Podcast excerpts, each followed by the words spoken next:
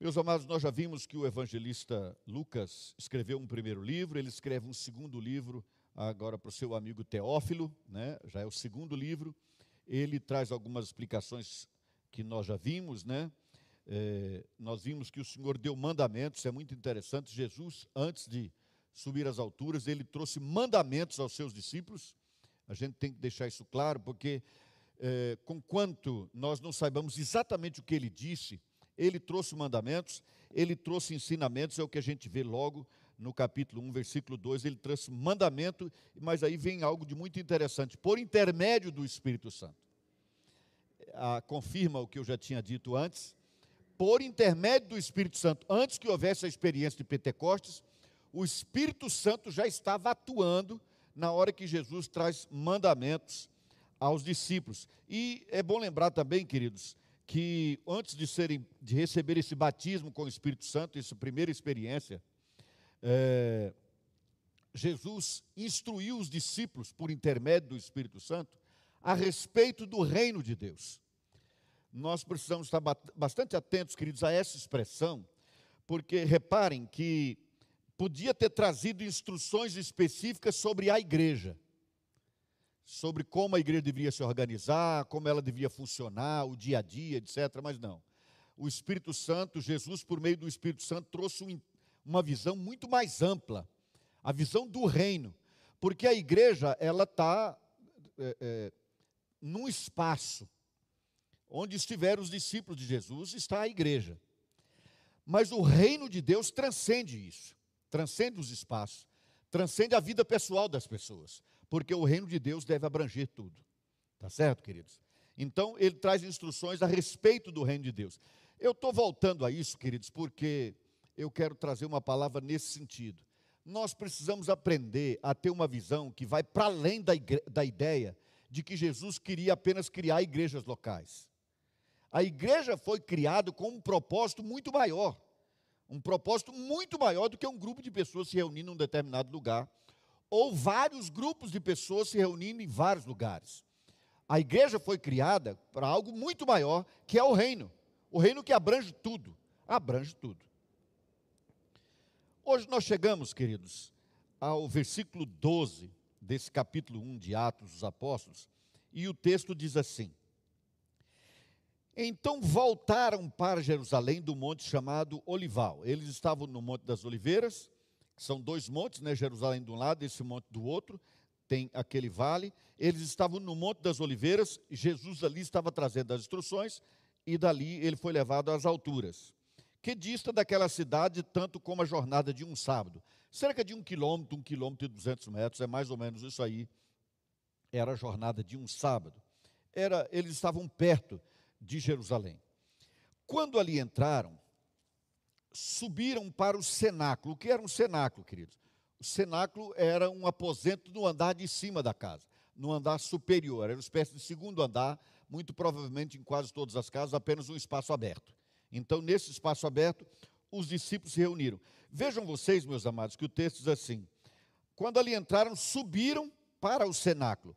Significa dizer que aquele cenáculo, aqui tratado com um artigo definido, o cenáculo, era um lugar já do conhecimento de todos como lugar apropriado para reunião.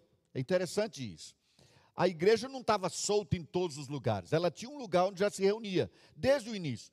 Saiu do monte e foram direto para o cenáculo, onde eles tinham inclusive participado da ceia com Jesus. Aquilo ali talvez tenha sido a, a ideia básica deles se reunirem naquele lugar, onde se reuniam. Repare que não é onde se reuniram, mas onde se reuniam aquele se tornou um lugar de reunião. Isso, queridos, para quem hoje imagina, por exemplo, que a igreja não precisa se reunir. Você pode ser igreja em casa, você pode ser igreja sozinho. Não precisa ir ao templo, não precisa se reunir. A igreja nasceu se reunindo. E ela nasceu se reunindo em lugar específico, no cenáculo. Dali, naturalmente, ela rendeu-se para outros lugares. Mas ela nasceu num local específico, uma reunião própria de igreja, de povo de Deus, começando com os discípulos e outros, aqui os apóstolos e outros, digo. Aqui diz: onde se reuniam Pedro, João, Tiago, André, Filipe, Tomé, Bartolomeu, Mateus, Tiago, filho de Alfeu, Simão, Zelote e Judas, filho de Tiago. Todos estes perseveravam unânimes em oração. E aí o texto continua diz assim: com as mulheres, com Maria, mãe de Jesus e com os irmãos dele. O que significa dizer que não era uma reunião apenas, digamos assim, do conselho deliberativo da igreja nascente. Não eram só os apóstolos que se reuniam. As mulheres estavam lá. Era efetivamente uma reunião da igreja. A igreja já estava se reunindo com as mulheres, inclusive.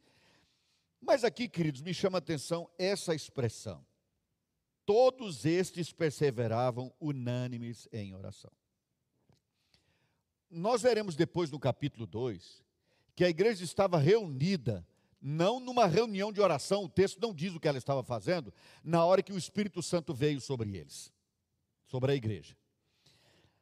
Mas aqui diz que eles estavam unânimes em oração. Isso tem trazido a ideia de que eles estavam unânimes em oração para que o Espírito Santo viesse. E até hoje há ainda essa ideia. Nós vamos orar e orar, orar, até o Espírito Santo vir, como se ele ainda não tivesse vindo. Mas, meus amados, agora eu lanço uma pergunta retórica. Se a igreja não tivesse se reunido em oração, o Espírito Santo não teria vindo? Ele deixaria de vir? A palavra de Jesus deixaria de ser cumprida porque a igreja não se reuniu para orar? E eu mesmo respondo: evidente que não.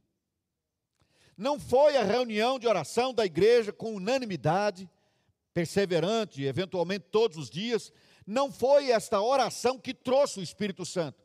O Espírito Santo veio possuir as pessoas, morar nas pessoas, por uma decisão de Deus na eternidade. Se a igreja não tivesse orado, o Espírito Santo, eventualmente, podia até usar outras pessoas, não estou dizendo, não estou definindo o que seria na eventualidade da igreja não estar disponível. O que eu estou dizendo é que o que Deus diz que vai fazer, Ele faz. Ele não depende de nós para fazer o que diz que vai fazer. Jesus disse: Vocês serão batizados com o Espírito Santo depois desses dias. E isso vai acontecer 50 dias depois daquela palavra, porque vai acontecer, aliás, depois da Páscoa, né? No, no, no dia de Pentecostes. Reparem, meus amados, que isso é da maior importância, porque a gente tem a noção equivocada de que a gente ora para as coisas acontecerem. Aquilo que Deus determinou. Se eu orar, acontece, se eu não orar, não acontece. Não é verdade. Não é verdade. Ah, mas eu tenho que orar, senão as pessoas não são curadas. Reparem, queridos. Aquele homem ali, à beira daquele poço, que estava há 38 anos esperando por cura. Quantos dias ele estava em oração a Jesus, ao Pai, em nome de Jesus, para ser curado?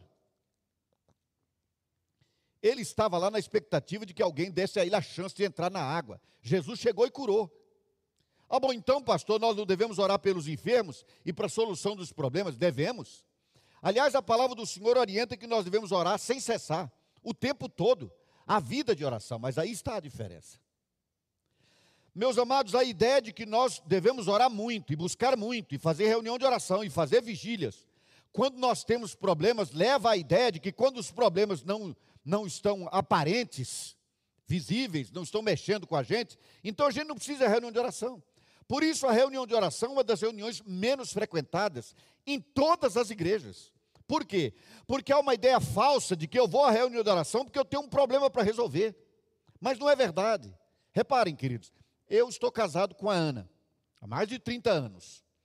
Imaginemos que de uma hora para outra eu ficasse cego, mudo e surdo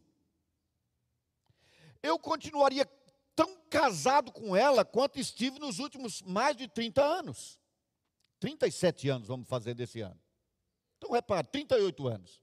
Eu estava com medo de dizer esse nome e saiu uma correção dali. Saiu. 38 anos faremos esse ano. 38 anos. Imagine que eu fiquei cego, surdo e mudo. Eu continuaria casado. A minha aliança não mudaria. Só que eu não veria mais o rosto da minha esposa eu não a ouviria e nem falaria com ela. Então eu não oro, nós não devemos orar ou ir a uma reunião de oração, queridos, porque temos um problema para resolver. Porque eu não dialogo com a minha esposa, olho para ela e a ouço só quando eu tenho um problema para ser discutido. Ao contrário, quantas vezes, infinitas vezes, já saímos só para prosear, só para olhar um para o outro, para falarmos um com o outro. Não precisa ter um motivo.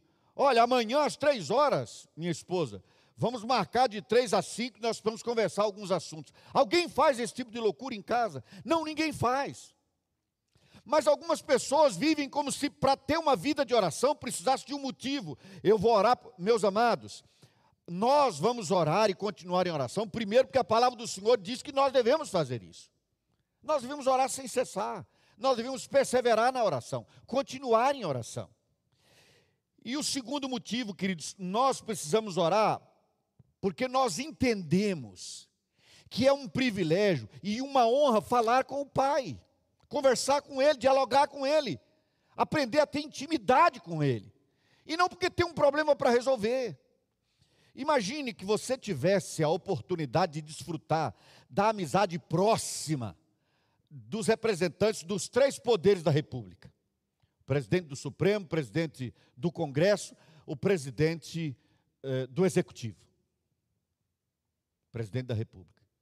Você tem o acesso a eles por ser amigo, por ser amiga. Você diz, não, mas eu, se eu não tenho problema para resolver, eu quero ver o presidente, eu quero ver o presidente do Congresso, presidente do Supremo. Não, quero distância. Quero distância, meu amigo chegado, mas eu não quero nem conversar. Alguém porventura faria isso? Provavelmente, praticamente 100% certo que não. Ao contrário, a gente não só faz, a gente não só faria, como contaria para os outros. Eu tomei café ontem na casa do presidente do Supremo Tribunal Federal. Ontem eu almocei com o presidente do Congresso, lá na minha casa, inclusive fiz um churrasquinho, ele foi.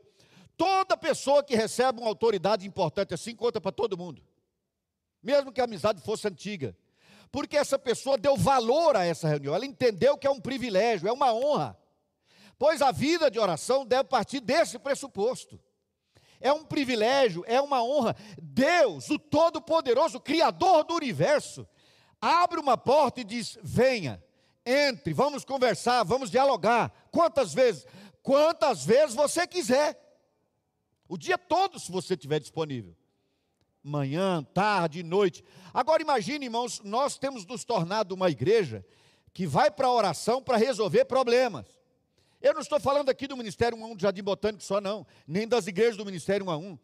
Eu estou falando da igreja de Jesus nos nossos dias. Eu não posso falar há 200 anos, senão por uma referência ou outra. Mas nos nossos dias, as pessoas são atraídas para orar na base do vem e você vai pagar suas contas. Venha que você vai ficar sem a sua doença. Os problemas da sua casa serão resolvidos. É isso. É isso. Meus amados, é impressionante como Jesus fala do reino, como Jesus dá ordenanças para a sua igreja que está nascendo, e depois de dois mil anos, ainda continuamos sem entender o fundamental, o básico, o básico. Quem tem oração como uma porta de acesso à solução de problemas, ainda não entendeu nada. Jesus uma vez falou: é melhor você ficar sem uma perna e entrar no céu do que com as duas ir para o inferno. O privilégio maior do que ter uma perna curada é o privilégio do acesso à presença do Pai para dialogar com Ele, uma vez que Jesus rasgou o véu e abriu o caminho de acesso a Deus. A igreja perseverava unânime em oração. Não é porque dependia dessa oração para o Espírito Santo vir, ele viria de toda forma. Já estava determinado na eternidade, amados. Já estava determinado na eternidade. Eu estou dando essa palavra e eu gostaria que você estendesse o raciocínio pensando também em igreja. Algumas pessoas, eu falei no começo que eles se reuniam num determinado lugar, a igreja estava naquele lugar. Algumas pessoas ainda fazem isso religiosamente é uma ideia falsa do tipo: todo mundo tem que ter uma religião. E se tem uma religião, tem que ir à igreja, tem que se reunir, porque é uma obrigação minha. Não é essa a ideia, irmãos. Nós precisamos entender que ter comunhão plena uns com os outros em Cristo, nós que somos pessoas tão distintas, de idades distintas, eventualmente condição social, econômica, cultural, as, nós temos tantas diferenças regionais, mas nós temos um ponto de convergência que é Jesus e o Espírito Santo que sela o coração de todo mundo, e podemos estar juntos para nos alimentarmos mutuamente, uns aos outros, espiritualmente, emocionalmente, é um privilégio, não uma mera obrigação, não é essa a ideia. Porque as pessoas que se sentem obrigadas, depois que elas se tranquilizam e se sentem desobrigadas, elas vão quando dá certo. Não, não, o que vão dizer lá eu já sei, já ouvi. Mas espera aí, a ideia então eu vou porque tem algo para mim? Não, igreja é diferente. Eu vou porque tem algo a oferecer e eventualmente a receber. É uma troca. Você vai ao templo, você vai ao local de reunião e ali você recebe e ali você passa o que Deus já te deu também. Mas quem não entende que ir à igreja, participar do culto, é um privilégio e não uma mera obrigação, só vai quando tem que cumprir algum dever. É por isso que algumas pessoas, por exemplo, que têm tarefas para cumprir em um culto numa igreja, no dia dela cumprir a tarefa, ela canta no coro da igreja. No ensaio ela está, no dia que o coral canta ela está. E no dia que não vai cantar no coral? Aí ela aproveita para dar um passeio para outro lugar, ou para ficar em casa, ou para fazer outra atividade qualquer. Será que essa pessoa entendeu efetivamente que estar na igreja, participar do culto, ter comunhão com os irmãos, é mais do que uma obrigação, é um privilégio, é uma bênção inaudita, é fruto da graça especial de Deus, não da graça comum, mas da graça especial de Deus, para aqueles que foram justificados pela fé. Quem não tem esse entendimento, vai continuar com uma vida religiosa, de comparecer ou não, já não vou, tem três domingos que eu não vou à igreja, Deus já deve começando a ficar meio zangado comigo. Daqui a pouco ele não me abençoa. A pessoa não diz isso, mas ela vive como se estivesse dizendo. Porque no coração dela está agindo assim. Não, eu tenho que ir. Estou ausente há muito tempo. Queridos, é mais ou menos como alguém que diz assim: tem três dias que eu não dou alimento para o meu filho de cinco anos. A essa altura talvez já esteja passando fome. Eu tenho que ir. Chegar esse tempo todo sem uma gota d'água, quem sabe morre. Então eu tenho que tomar providência. Hoje eu tenho que fazer. Algum pai faria essa loucura? Não. Não. Quem é casado não diz assim, rapaz, já tem oito dias, três semanas, aliás, que eu não vejo minha esposa, acho que é melhor passar lá em casa, para ver se as coisas estão bem. Alguém faz essa loucura? Não. Então por que, que a pessoa não faz essa doideira? É porque está no relacionamento, está pressuposto, está pressuposto como família. Estar reunidos é um pressuposto de ser igreja é, é uma assembleia, é uma reunião, é um ajuntamento de pessoas, é uma comunidade de remidos. Havia um cenáculo. Antes que o Espírito Santo viessem, eles já se reuniam. A igreja estava se reunindo e ela deve continuar se reunindo. Mas quem não entende que esse é um privilégio, a gente vai ter que insistir com essa pessoa para vir. Fulano, você não vem já há três semanas, o que está acontecendo? Apareça, rapaz, não fica ausente, não. Eu teria que dizer a alguém assim: olha, você não come há 21 dias, há 30 dias, há 15 dias, aparece para o almoço, isso pode te matar de fome, é preciso dizer isso? Não. Então por que tem que dizer a uma pessoa o que é óbvio?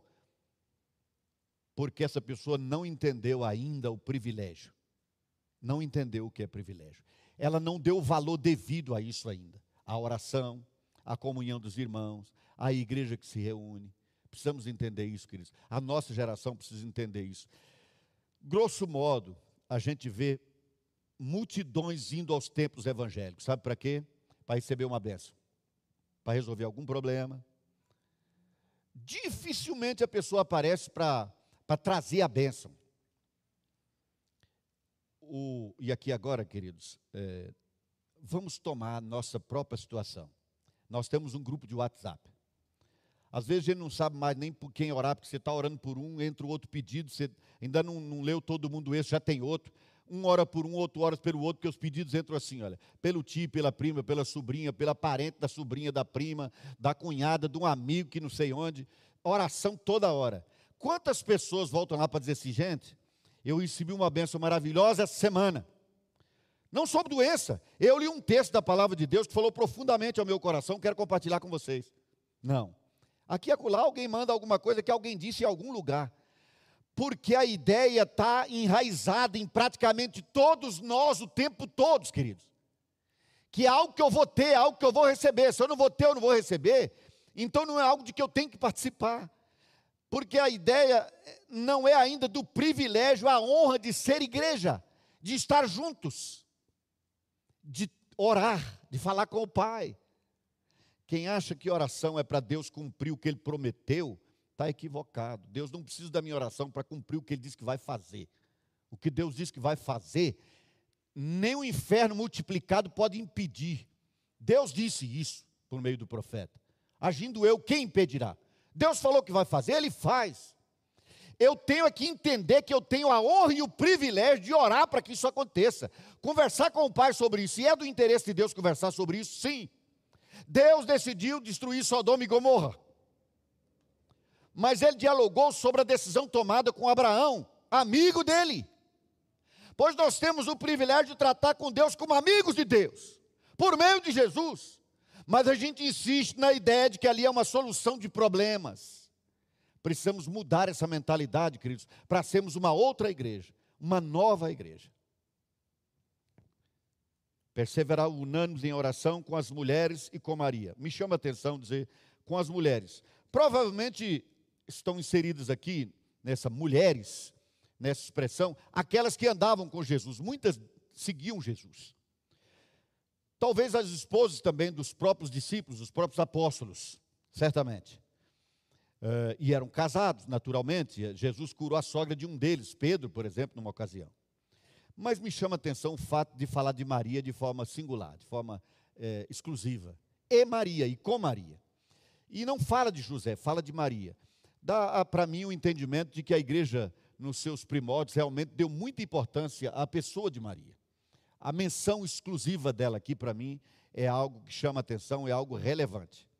Maria, eventualmente, foi muito mais honrada no começo na igreja do que nós a honramos hoje, provavelmente. Eles a tiveram em alta conta. Mas a sequência do texto diz assim: Maria, mãe de Jesus, e com os irmãos dele. De um lado, Maria era mais honrada do que hoje, às vezes, a gente imagina, no meio evangélico. Por outro lado, o texto deixa claro que Jesus teve, Maria teve outros filhos.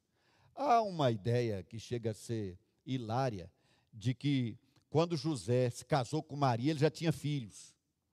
Ou ele era um divorciado, ou um, ou um viúvo, coisa do gênero. Porque ele tinha irmãos, não é?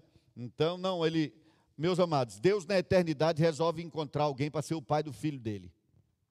E aí pega um divorciado, se ele é contra o divórcio, pega um viúvo, não tem nada disso na Bíblia, queridos. Não dá nem para inferir isso.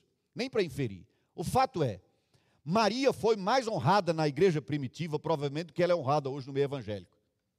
Mas, ao mesmo tempo, chega a ser quase hilário de chamar Maria de Virgem Maria. Porque ela teve filhos. Ela teve filhos. Ela era virgem, efetivamente, quando concebeu do Espírito Santo o Senhor Jesus. Isso é fato. Isso é fato mas até para nascer aquela criança ela teve que deixar de ser virgem. Então, eu não sei por que essa insistência, mas a impressão que se tem é porque que colocar Maria, a bem-aventurada Maria, numa condição acima daquela que o Espírito Santo mesmo fez. Ela deve ser honrada, nós temos muito a aprender com ela. Eu acredito que nós devemos nos desfazer do preconceito quanto ao nome de Maria, quanto à palavra Maria. Por que, é que eu digo que é um preconceito? Algum departamento numa igreja evangélica, pode chamar departamento Dorcas, é, ou outro nome, mas Maria, mãe de Jesus, eu nunca vi. Ou Virgem Maria, ou Maria, mãe de Jesus, e isso para nós é quase como uma heresia. E é estranho, né, queridos? Eu reputo isso a um preconceito por causa da nossa origem religiosa. Mas isso não deve existir, queridos, não deve acontecer. Maria foi uma pessoa especial, escolhida por Deus. E nós devemos, como a Bíblia, o que, que a Bíblia diz, querido? A quem honra, honra. Maria precisa ser honrada como a mulher que Deus escolheu. Deus escolheu para que o seu filho viesse ao mundo. E nós temos muito a aprender com Maria, mais do que nós temos tomado tempo para aprender, essa é a verdade. E por isso, é, a gente não precisa ficar nessa queda de braço, nesse, nessa guerra, não é? Para saber quem quem está certo, quem está errado. A Bíblia é clara sobre isso. Pois bem, aqui na continuação o texto diz assim: naqueles dias, não diz o dia preciso, naqueles dias, levantou-se Pedro no meio dos irmãos. E aí o texto diz que a, o grupo reunido era cerca de 120 pessoas.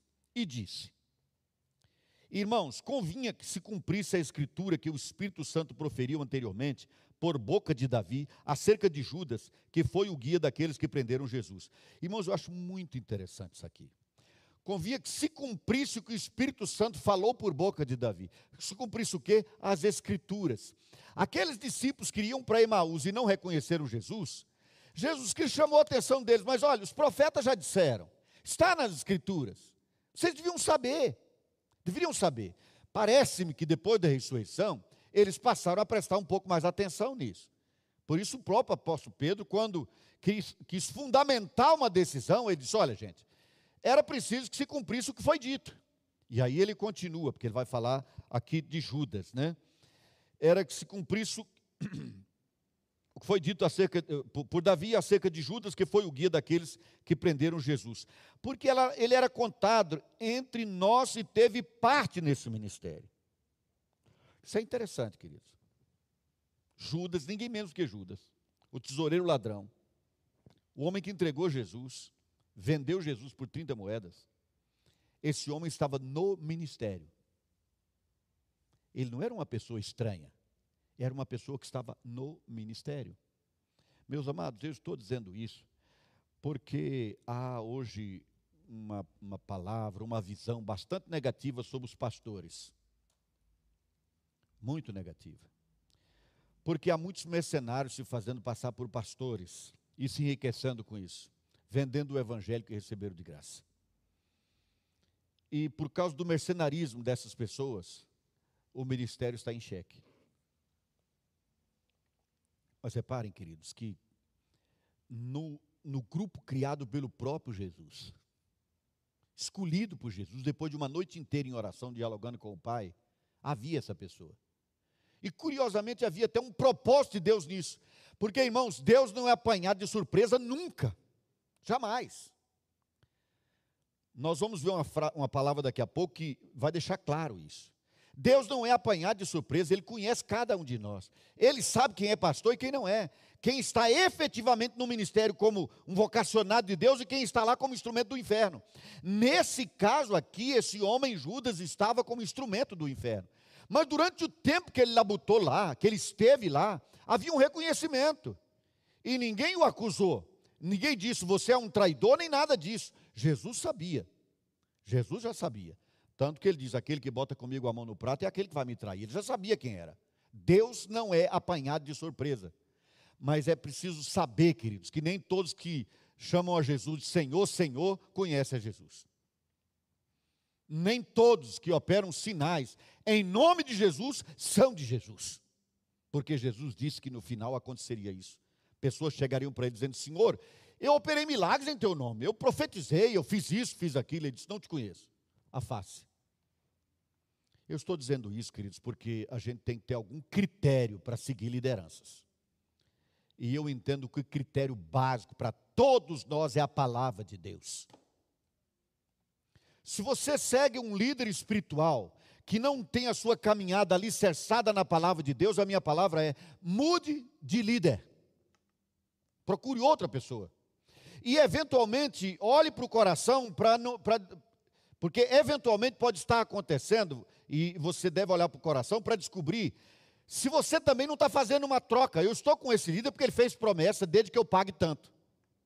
O reino de Deus não é assim. A obra de Deus não é assim. Não é. Não vou me estender sobre isso, até porque sobre isso já falamos aqui anteriormente.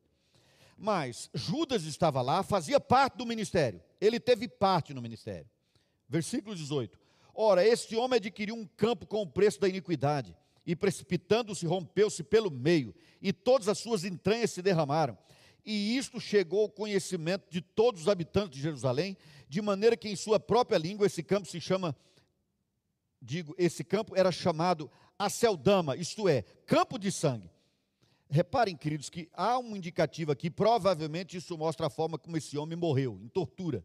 Porque a, a, a maneira de Pedro descrever isso aqui é que houve um derramar da, da, da vida dele, um derramar de sangue, até as entranhas dele se derramaram.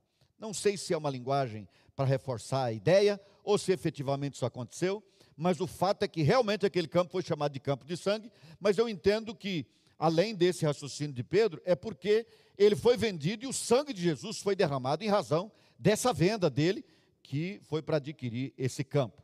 Agora reparem, meus amados, porque está escrito no livro dos Salmos. Olha, ele falou das Escrituras, agora ele volta-se aos Salmos, de novo fundamento das Escrituras.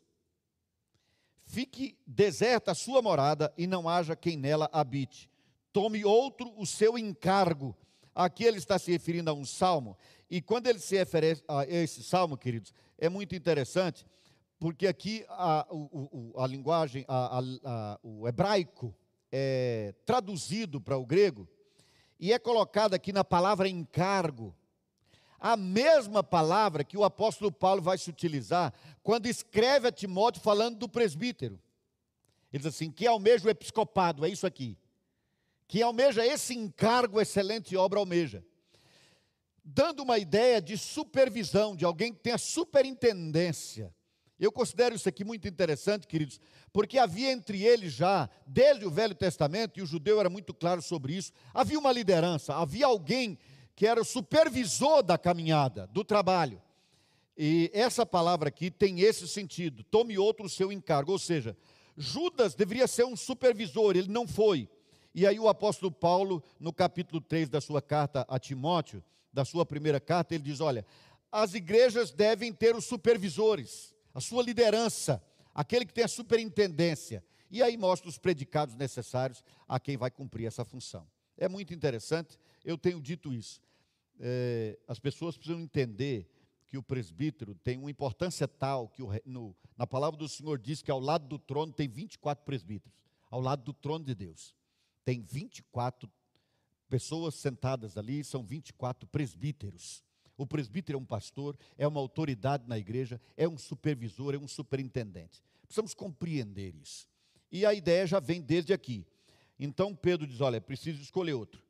É necessário, e aí, querido, ele diz assim: olha, que interessante, é necessário, pois, que os homens que nos acompanharam, dos homens que nos acompanharam, todo o tempo que o Senhor Jesus andou entre nós.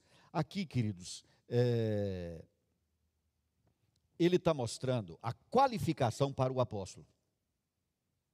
Aqui é a mensagem principal desse texto. Ele vai, porque a ideia aqui é a escolha de um, de um para substituir Judas. Ele agora, agora mostra, mostra a qualificação necessária. O que? Alguém que esteve e andou conosco, nos acompanharam, todo o tempo que o Senhor Jesus andou entre nós. Todo o tempo. Começando no batismo de João, até o dia em que dentre nós foi levado às alturas. É interessantíssimo isso aqui, porque para mim isso aqui, queridos, para mim está dizendo que naquele dia que Jesus foi assunto aos céus, essa pessoa esteve no início e foi até aquele momento, aquela hora. Ele não foi, não subiu às alturas apenas na presença dos onze discípulos restantes, dos apóstolos, mas tinha muitos outros ali presentes também. Eles, dentre esses, nós escolheremos um, uma pessoa. Essa qualificação era imprescindível os primeiros apóstolos tinham que ser aqueles que estiveram com Jesus. Essa palavra de Pedro depois deixou para a igreja, por isso cada um deve pensar muito no que diz e como coloca, a impressão de que ninguém mais, jamais podia ser chamado de apóstolo novamente. Vocês se lembram do apóstolo Paulo? Que confusão foi, que dificuldade foi. Porque eles se recusavam a aceitar a ideia de que ele era apóstolo. Quando ele escreve a carta aos Coríntios, já se defendendo e meio irritado já, ele diz assim: Eu sou um apóstolo nascido fora do tempo. Fora do tempo. Houve outros apóstolos, como Barnabé, por exemplo. Mas, queridos, aqui o, o, a relevância disso aqui é a seguinte: com essas pessoas, Jesus esteve pessoalmente, e pessoalmente passou para elas, pessoalmente passou para elas a visão sobre o reino de Deus, trouxe instruções sobre isso e pessoalmente passou para elas mandamentos, como está no iníciozinho do capítulo 1, desse mesmo capítulo que nós estamos finalizando hoje. Essas pessoas receberam de Jesus, vocês vão ver depois mais adiante no livro dos Atos dos Apóstolos, que eles passam isso para a igreja, e a igreja já cresce nesse fundamento. É, Efésios 2, acho que versículo 20, diz que fala do fundamento dos apóstolos. E a igreja crescia na doutrina dos apóstolos. Que doutrina era essa? Que eles receberam diretamente do Senhor Jesus. Nós recebemos dele, deles. O Espírito Santo mandou escrever a instrução que eles trouxeram. algo mais foi revelado de forma mais, mais clara ainda ao apóstolo Paulo como a justificação pela fé. Mas nós não podemos sair disso, queridos. A igreja é de Jesus. Jesus disse como devia ser. Ele deu os mandamentos, ele deu a orientação aos seus discípulos. Os seus discípulos passaram para a igreja o Espírito Santo inspirou e mandou escrever, capacitou para ser escrito. Nós não podemos ultrapassar isso. Ah, mas agora nós podemos atualizar, nós podemos criar coisas novas. Então, crie a sua própria igreja. Porque nós somos a igreja de Jesus. E quem disse como a igreja de Jesus deve ser foi Jesus. Ele disse aos apóstolos, que disse àquela igreja inicial, que passou para nós, o Espírito Santo mandou escrever. E nós temos isso hoje revelado. Ah, mas eu quero diferente, eu quero isso. Eu quero a igreja do eu só, da igreja do eu e Deus. Então cria a sua igreja. Porque a igreja de Jesus não é assim. Essa não é a igreja de Jesus. Os fundamentos dessa igreja foram dados pelo próprio Jesus, passado para os apóstolos. Por isso Pedro disse: não pode ser alguém que chegou ontem, está impressionado de participar da nossa reunião de oração. Até porque será supervisor. É interessante que o apóstolo Paulo vai falar depois que até os diáconos devem ser experimentados. Não se deve impor precipitadamente a mão sobre ninguém. Não pode se impor as mãos para tornar um supervisor o neófito, o novo na fé, porque ele tem que compreender o que é a igreja de Jesus. Uma vez estando claro para essa pessoa, agora sim ela pode ser um supervisor, ela pode ser uma liderança, um pastor, um presbítero. Todos os presbíteros são pastores e os pastores presbíteros exercem o mesmo ministério, com pequena distinção. Certo, queridos? É muito importante isso. Alguém pode pensar, pastor, você está chovendo no molhado. Mas, meus amados, eu estou impressionado como todo dia alguém aparece imaginando que ele pode criar a igreja do jeito que ele bem entender, do jeito que ele bem quiser, em todo lugar. Aí ia vir uma confusão, uma confusão de ideias. Há poucos dias, conversando com alguém pela milésima vez, pela milésima pessoa, quando ela me falou, estou em tal lugar, eu disse, o que, que acredita aquela igreja onde você está? Eu já disse isso a, a muita gente. O que que aquela igreja onde você está acredita? Ah, o pastor lá é muito legal, ele é uma bênção, ele é ótimo, ele ora, ele fala bem, ele isso, ele aquilo. Mas pera, esse é o critério? Você que está me ouvindo de casa, se você está numa igreja, seja ela qual for, vá lá e pergunte ao seu líder, diz assim, em que essa igreja acredita. Não, eu acredito, você, e o dia que mudar, porque se nós vamos acreditar naquilo que acredita quem tem o microfone à mão, queridos, e o que vai ser quando chegar um herege? Vamos segui-lo também? Irmãos, a igreja tem que entender os seus fundamentos. Ela tem que ter a sua confissão de fé. É nisso que nós acreditamos. É fundamental isso. Então, os apóstolos eram apóstolos dentro de certo critério. E o critério é ter recebido de Jesus aquela palavra, ter aprendido diretamente dele. Esse era o apóstolo. Eu nem vou entrar no mérito dessa quantidade de proliferação de apóstolos que nós temos na nossa geração. Hoje é impressionante, a pessoa pastoria cinco, seis pessoas, já, já nasce apóstolo. Impressionante. Já não, antigamente tinha aquela ideia de que é pastor, é bispo, depois vai para apóstolo. Agora já sai apóstolo de arrancada logo. Eu me impressiono com isso porque eu não vejo a menor razão de ser para isso. Não há muito sentido, realmente não há. Mas eu não vou entrar nesse mérito. Deixo aqui essa palavra muito ligeira, como preocupação, não como orientação. Agora, queridos, o apóstolo Pedro continua, aliás, depois dele falar do encargo, ele diz assim: é ele mesmo que continua, versículo 21. É necessário, pois, que dos homens que nos acompanharam, todo o tempo que o Senhor Jesus andou entre nós, começando no batido de João até o dia em que de, eh, eh, dentre nós foi levado às alturas, aí presta atenção. Um destes se torne o quê?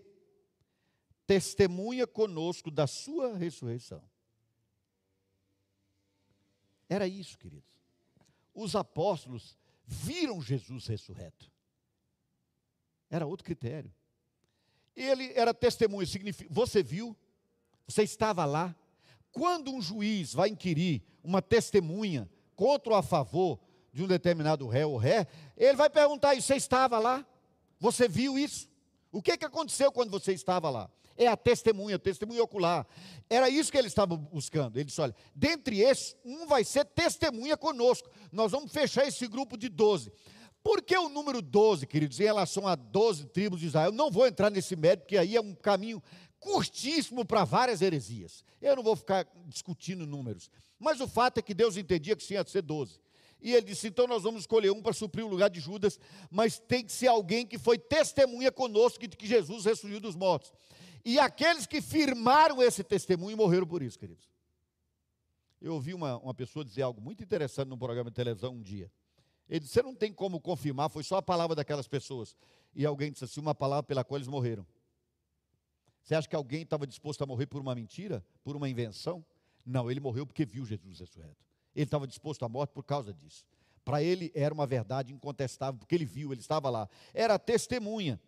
Um apóstolo era a testemunha de que Jesus havia ressurgido dos mortos. Mas aqui vem outra coisa muito interessante, queridos. Então propuseram dois: José chamado Barsabás, cognominado Justo, e Matias. Algumas pessoas dizem assim: a forma como agora vai ser escolhido está errada. Está errada porque uh, Matias nunca mais a gente ouve falar dele. Mas também a gente não ouve falar no livro dos Atos dos Apóstolos sobre vários deles. Vários deles. Então, isso não é motivo para dizer que foi uma maneira equivocada de escolher. Porque a escolha aconteceu assim. Vamos lá, primeiro ponto da escolha. E orando, disseram. Irmãos, essa expressão no gerúndio aqui é muito interessante. E orando disseram. Significa dizer que não, não foi apenas, vou fazer uma oração, agora decido. Não, eles estavam em constante oração. Em oração eles estavam tomando uma decisão. A decisão importante é tomada assim. Por quê, queridos? Porque nós vamos tomar uma decisão que tem a ver com o reino de Deus, com a igreja de Jesus. Então, é em espírito de oração, em diálogo com Deus, conversando com Ele, que as decisões importantes devem ser tomadas no seio da igreja e, naturalmente, nos lares, que é a base da igreja. As decisões devem ser tomadas em oração. Orando, disseram. Orando, tomaram uma decisão. E orando, disseram: que, que eles disseram na oração? Olha que interessante. Tu, Senhor, que conheces o coração de todos. Meus amados, alguém pode equivocadamente pensar que Pedro quisesse algum tipo de liderança a essa altura e quisesse impor uma pessoa e tal, mas ele, eles aqui, a oração deles era essa: Deus, nós não conhecemos o coração de ninguém, porque se conhecessem teriam sabido que Judas era Judas o traidor. Só um conhece o coração, queridos. Por isso é que às vezes a gente equivoca-se, a gente erra nas escolhas. Mas não significa dizer que a gente deixou de orar, etc. Significa dizer que Deus estabeleceu algum tipo de propósito. Ou então a gente tomou decisão sem oração nenhuma, sem buscar o Senhor e depois quer responsabilizar Deus pelas consequências. Mas aqueles a hora dizendo assim: Deus, nós não conhecemos o coração de ninguém. O Senhor conhece todos os corações. Querido, para ser um apóstolo, era uma pessoa escolhida por Deus. Por Deus. O método aqui utilizado nunca mais se repetiu. Nunca mais. E há uma razão para isso. Porque a sequência do texto diz assim: revela-nos, revela-nos, é uma oração. O Senhor conhece os corações. Revela-nos qual desses dois tens escolhido. A escolha é tua, Senhor. Qual o Senhor escolheu? Nos mostra isso. Agora eles escolhem uma maneira de entender para preencher a vaga nesse ministério e apostolado, do qual Judas se transviou, indo para o seu próprio lugar, era próprio daquele que vivia na iniquidade para ela. E lançaram sortes. Isso era um costume em Israel. Eles buscavam a Deus. Quando tinha um profeta, ele dava a palavra. A palavra do Senhor é essa. Mas na ausência de um profeta, eles tinham, por exemplo, urim e o tumim, que era uma forma de lançar sorte. E eles lançaram sortes porque era como eles faziam naquele tempo.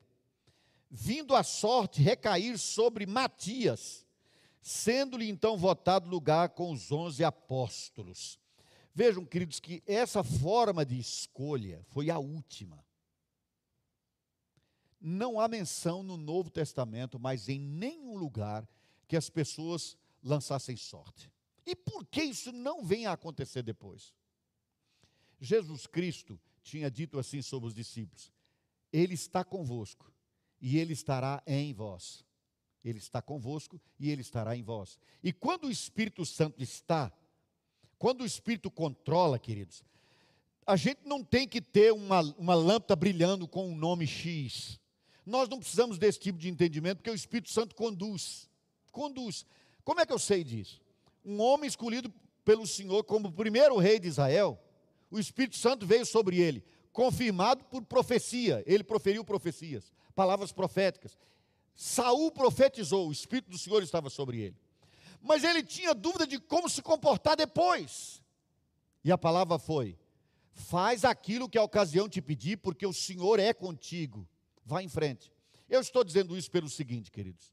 Nós temos decisões a tomar todo dia, às vezes o dia todo. Para cada passo novo que eu vou dar, eu tenho que fazer uma oração? Não. A vida de oração, o diálogo permanente com Deus, o selo do Espírito, a vida no Espírito já me credencia para agir, simplesmente agir, ir adiante.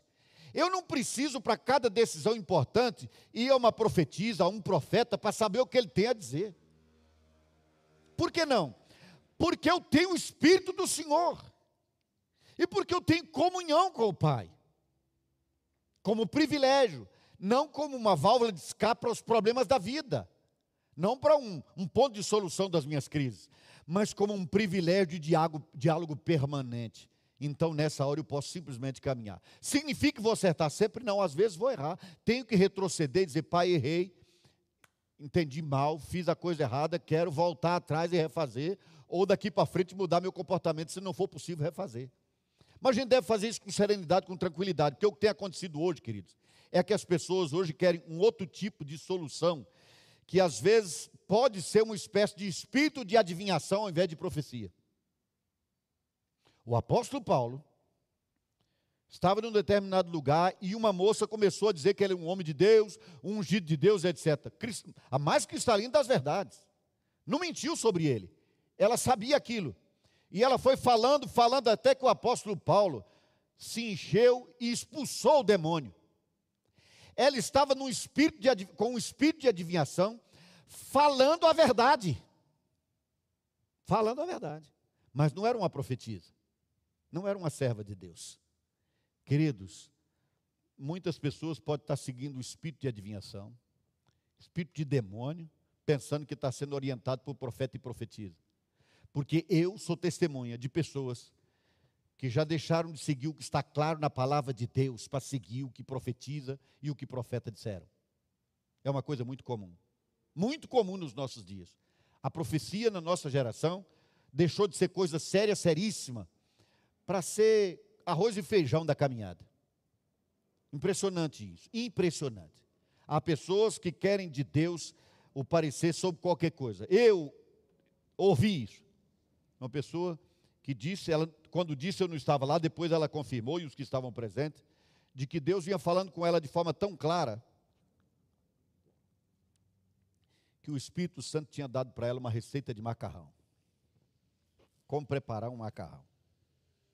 Vocês sabem, queridos, eu não sou juiz de ninguém.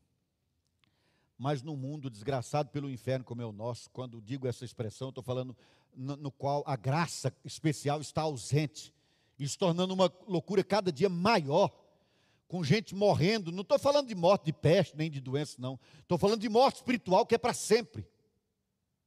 A palavra do Senhor diz que nós não devemos temer quem pode tirar a vida do corpo, nós devemos temer quem tira a alma do, do inferno ou põe a alma no inferno.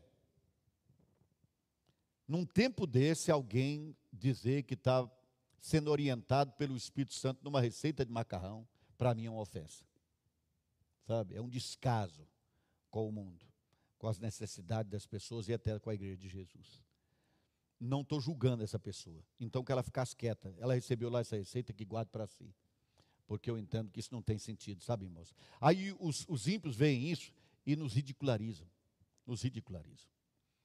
O que eu estou dizendo, irmãos, é: eles receberam a palavra daquela forma, não foi? Nós recebemos a palavra dessa forma aqui, revelada e escrita. Revelada e escrita. Significa que não possa haver profecia? Ora, claro que eu não estou dizendo isso. É claro que eu não estou dizendo isso. Eu já fui muito abençoado e já disse isso aqui por meio de profecias, de revelação. Eu já recebi revelação, já recebi palavra profética, eu não estou negando isso. O que eu estou dizendo, irmãos, é que essa ideia de largar o profundo e partir para o varejo está tornando a igreja uma, um instrumento fraco na nossa geração. E não pode ser assim, não deve ser assim. nunca mais eles descobriram a vontade de Deus por esse intermédio. Passaram a orar, andar no Espírito, e o Espírito do Senhor foi guiando, foi dirigindo, porque é assim que ele age. Amém?